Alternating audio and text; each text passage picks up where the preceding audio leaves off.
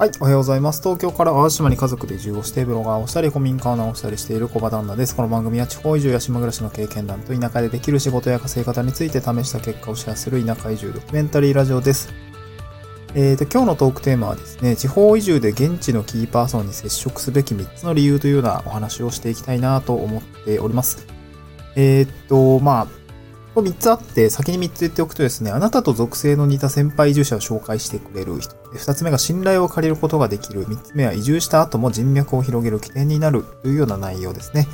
えっと、一つ一つ一つ深掘りをしていきたいなと思うんですけれども、えっとですね、地方移住を進める上では、まあ、えっと、なんだろうな、結構わからないことがたくさんあるので、基本的には先輩移住者を頼ることが多いかなと思うんですね。うん。で、一つ目は、その、あなたと属性の似た先輩住者を紹介してくれるっていうところが、まあ、その現地のキーパーソンに接触するべき一つの理由になるんですけど、これ結構すごく、なんだろうな、参考になることが多いというか、多い情報が得られるというか、まあそういう感じなんですけども、えっと、あなたの属性って言ってるのが、例えば私で言うと、例えば、うん、まあ東京に住んでましたとか、うん、まあ当時の話なんで東京に住んでますとかな。まあ、都心部に住んでた人で移住してきたよとか、あとは、自分が、なんだろう、IT 系の会社に勤めてるので、うん、なんか同じようにこう、まあ、エンジニアの人みたいなやつとか、あとまあ、子育て中なんで、まあ、えー、同じく、子連れで移住してきた人みたいな、そういう属性がまあ一応あるんですね。で、この属性が似ている、まあ、すなわちその、なんだろうな、似ている人、似ている家庭みたいな、そんな感じな人を、が、えっとですね、移住した先輩にいると、なんだろうな、その移住の、移住に至る経緯だったりとか、まあどういう悩みがあって、どういう、まあ、判断をして、えっと、移住してきたのかっていうのがね、あの、すごく参考になるわけですね。なんか自分と似ているので、すごく参考になるんですよね。うん。で、なんかこう、その人の歩んだ道を見ていくと、少し先の未来ですよね。自分が多分こうやって歩んでいくんだろうなとか、あとまあ移住した後、まあ、どんな感じで生活してるんですか？みたいな、少し先の未来を覗くなら、やっぱ自分と似ている先輩先輩移住者の背中を見ると、なんていうんですかね、こう、イメージできるか、イメージができるっていう感じですかね。うん、結構こう、なんか人って自分がそこに飛び込んだらどうなるのかっていうところを、まあ、割と気にしていると思うんですよね。なんだろうな。想像はつかないとは思うんですけど、なんかわかるなら知りたいみたいな、そんな感じだと思いますね。な、なんだろうな。就職？就職？新卒の就職の時とか、マジでわかんない。僕未経験で、あの、文系だったんですけど、ずっと経営学を勉強してたんですけど、だから全然エンジニアとかって想像つかなくて、まあ一応ね、プログラミングとかの事前の、なんていうんですかね、なんかこう、書物とかを読んだりとか、プログラミングの、なん、なんだっけな、あれ。なんだっけ、なんていうツールか忘れちゃったんですけど、なんかちょっと触ってみたりとか、まあ当時多分 HTML とか、うん、C シャープとか、なんかその辺をですね、まあ、ちょっと勉強してみたんですけど、いや、これちょっときつ、みたいな。まあ学生の時って、まあ、生半可な気持ちじゃないですか、ぶっちゃけ。いや、いやー、遊び行こう、みたいな、そんな感じだったんですよね。うん。で、結果的に新卒入社で入った後の生活って、こう、学生の時には全く想像つかなかったので、あんまり参考にならなかったんですけど、まあ、移住の話だと、やっぱ、その新しい環境に飛び込むので、なんかどういう感じで生活になっていくのか、まあその家族がいるしね、えー、自分自身も生活があるので、やっぱそこってすごく気になるし、まあ想像できるのであれば想像していきたいっていうところがあるし、まあそうなるとやっぱ少し先の未来を言っている自分の属性に似た先輩移住者のを生活が垣間見えるっていうのはすごくいいことなんですね。で、なのでこの現地のキーパーソンに接触しておくべき一つの理由っていうのは、こういう、えっと、属性に似た先輩移住者を紹介してもらえるからっていうことですね。まあその可能性が高まるよってことですね。うん。これ大事な話でした。え、二つ目ですね。信頼を借りることができるですね。信頼を借りることができる。これさっきのその先輩受者を紹介してくれるっていう話も、えー、紐づくんですけど、あの、本来信頼ってその人につくじゃないですか。誰々さんは信用できるとか、誰さんの言っていることなら信用できるみたいな、人につくものなので、なんかこう、本来借りることってできないはずなんですよね。本来は借りることはできないんですけど、まあ、地方移住の場合、このキーパーソンの方が、えっ、ー、と、なんだろうな、担っている役割っていうんですかね。担っている役割というのが、ほぼほぼ紹介なんですね。紹介。なので、こう信頼を借り受けることが一応できる感じのパターンが多いですね。例えば、この現地のキーパーソンですね。まあ、例えば A さん。A さんの、まあ、紹介で、えー、まあ、例えば A さんが移住相談、大体このパターン多いんですけど、移住相談窓口の、まあ、長年やっていられる方で、この人の紹介ってことはすなわちあれだよね。移住相談希望者だよね、みたいな、そうそういう感じの多分大体構図が出来上がってると思うんですけど、そういう構図の中であれば、あ、なるほどね。移住者の方が私と喋りたいんだね、みたいな、こう、なんだろう。話をき、あ、話を聞かせてあげてください、みたいな、こう、頼まれる側の気持ちになった時には、まあ、だいぶね、信用が、あの、信用に足るような紹介になっているのかなと思うので、まあ、割と結構引き受けてくれるというか、で、その紹介する人も多分大体人を選んで、あこの人だったら話してくれそうだなとか、えー、まあ前もなんかやってくれたよねみたいな感じで多分人は選んでると思うんですけど、まあそういうこともあって、まあスムーズにこう紹介を受けられて、うん、話を聞くことができる。まあ僕たちは紹介を受けて、えー、話を聞くことができるっていうような感じになっていますね。うん。まああと、まあ、〇〇さんの紹介っていうことが、それ自体がですね、結構こう、まあ、なんだろうな、不信感を払拭してくれるというか、いきなり、例えばですけど、なんだろうな、例えば、ツイッターとかで DM をして話を聞かせてくださいっていうのよりかは、なんかそもそも知ってる人からこう、紹介を受けて、あ、これ誰々さんの紹介できたんですけどっていう人の方が、ああ、誰々さんの紹介ですね、みたいな感じになると思うんで、やっぱその時点でこう、不信感ってなくなるはずだと思うんですよね。うん。まあその本当、その人間的にどうかっていうのは置いといて、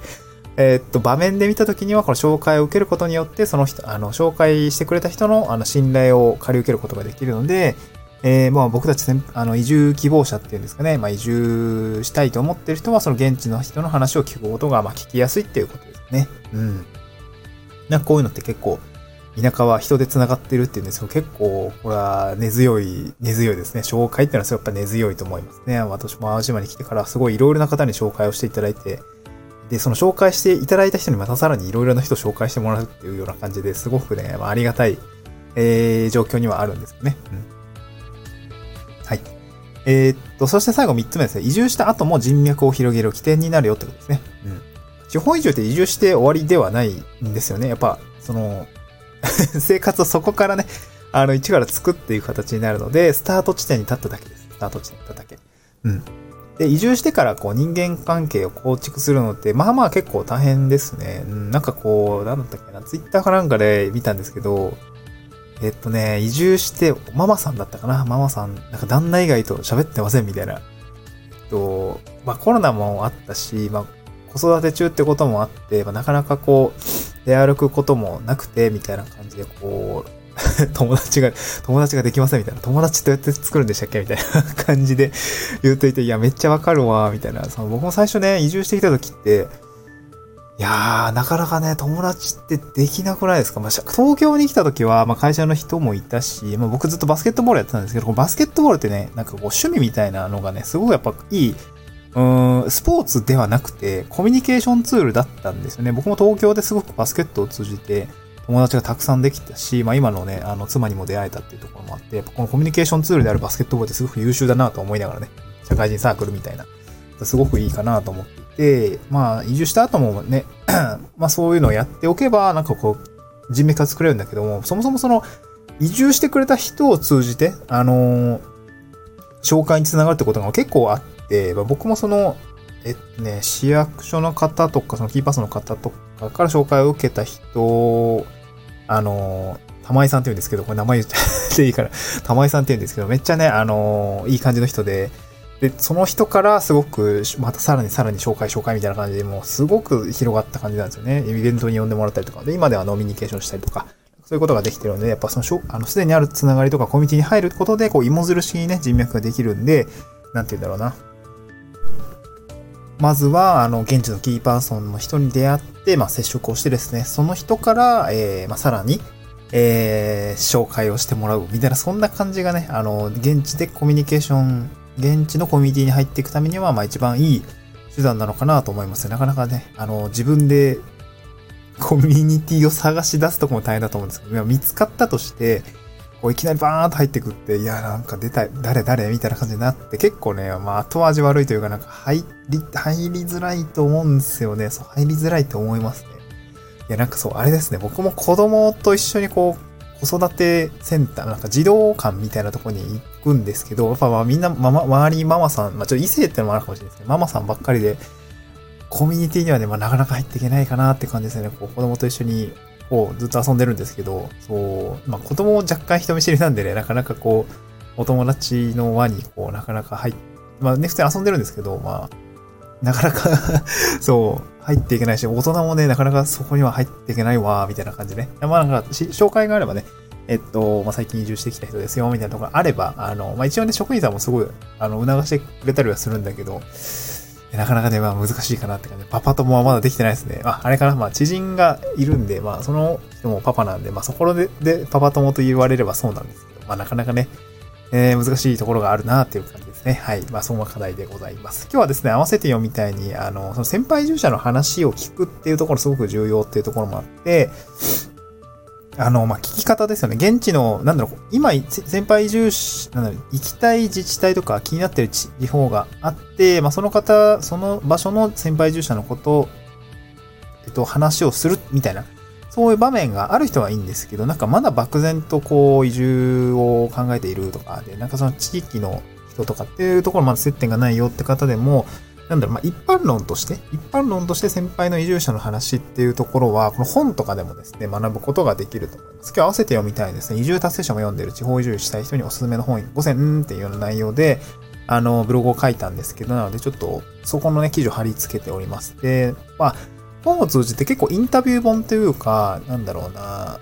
地方移住してどうですか？みたいな。どういうことがひ、あのー、大変でしたか？みたいな。結構ね、そういう本って意外とまとめられてて、まあ結構あると思うで、私も、それ経験談とかをあの読んで、ああ、なるほどね、こういうところがき、あの、注意点なんだ、みたいな気づきがあったので、まあそういったところを本にまとめて、あ、そのまとまった本をちょっと5つ、5選ですね、用意したので、まあぜひ読んでいただければなと思います。